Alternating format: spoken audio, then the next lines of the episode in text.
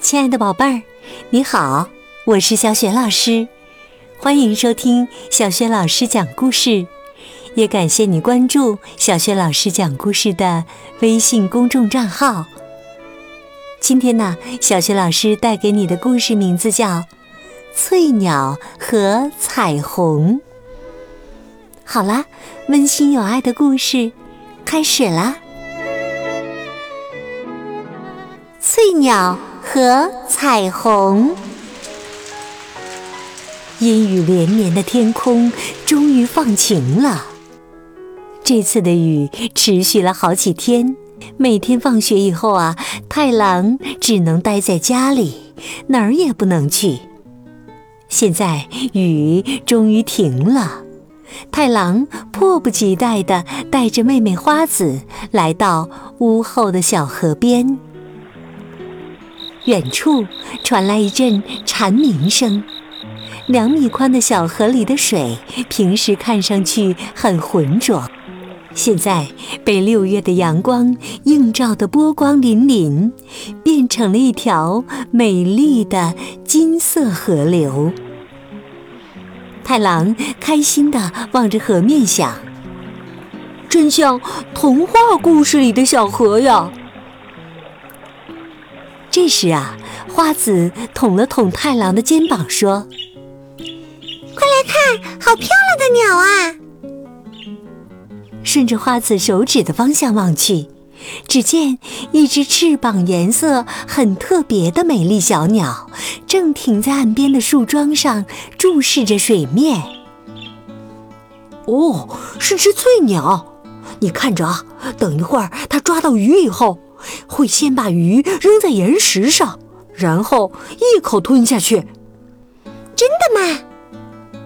花子刚说完，只见翠鸟扑通一声潜入水中，出来时嘴里多了一条鱼，但是啊，它就那样叼着鱼飞走了。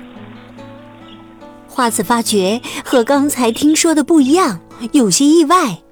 眼睛盯着太郎，轻轻地说了一句：“哥哥撒谎。”太郎一下子也懵了，脸涨得通红，而翠鸟却又若无其事地飞了回来，停在树桩上。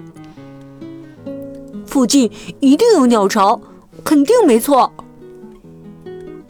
翠鸟的家。在离河边二十米左右的红土河崖上，翠鸟在土里挖了六十厘米左右的隧道，然后把窝建在隧道的顶头。找到了翠鸟窝的太郎和花子欣喜若狂。从那以后啊，只要不下雨。两个人就会蹲在河崖附近，津津有味地看着翠鸟为刚出生的孩子输送食物。有一天呐，太郎兄妹正像往常一样观察翠鸟的时候，春吉手上拿着铁锹和鸟笼走了过来。太郎心里咯噔了一下，赶紧问道：“春吉，你去哪里呀？”我去抓小翠鸟啊，就在前面的山崖洞里。果然不出所料。我说：“春吉，你那样做，小翠鸟太可怜了。”可是我很早就看好了。春吉撅着嘴巴，有些不高兴。花子过去搂住春吉的肩膀，说。春吉，你听说过吗？从前呐，地球上发大水的时候，翠鸟也一起乘上了诺亚方舟。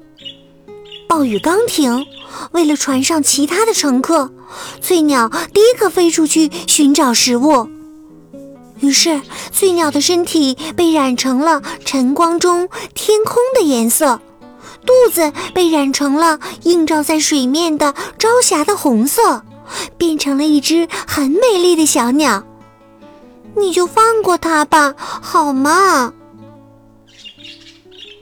正在这时啊，翠鸟爸爸叼着鱼回来了。它停在洞口的树枝上时，翠鸟妈妈从里面飞了出来，停在它旁边。于是，翠鸟爸爸口对口的把鱼喂给了翠鸟妈妈。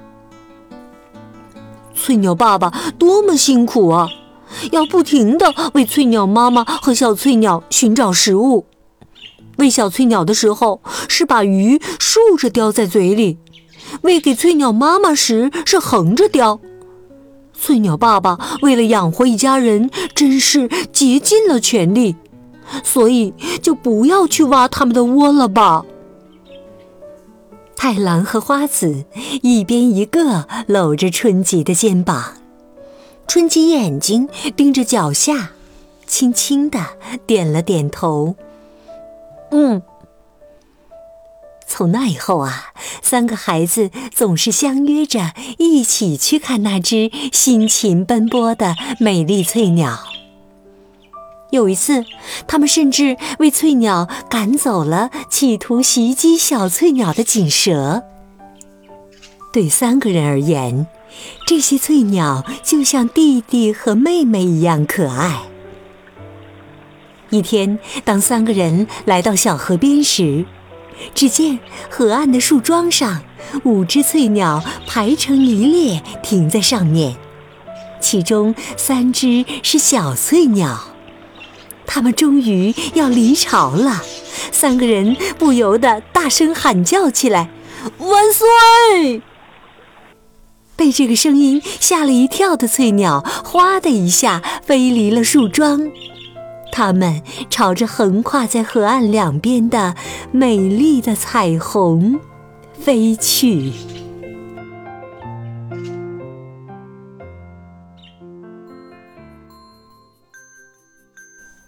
亲爱的宝贝儿，刚刚啊，你听到的是小学老师为你讲的故事《翠鸟和彩虹》。今天呢，小学老师给宝贝们提的问题是：翠鸟一家是谁负责寻找食物呢？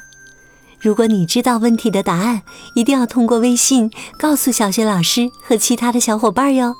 小学老师的微信公众号是“小学老师讲故事”。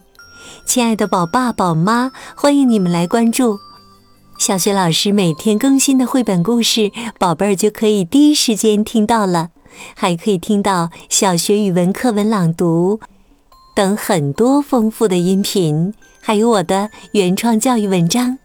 我的个人微信号也在微信平台页面当中。好了，宝贝儿。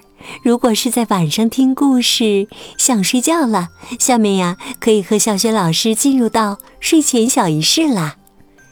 第一步啊，还是和你身边的人说一声晚安吧，给他一个暖暖的爱的抱抱。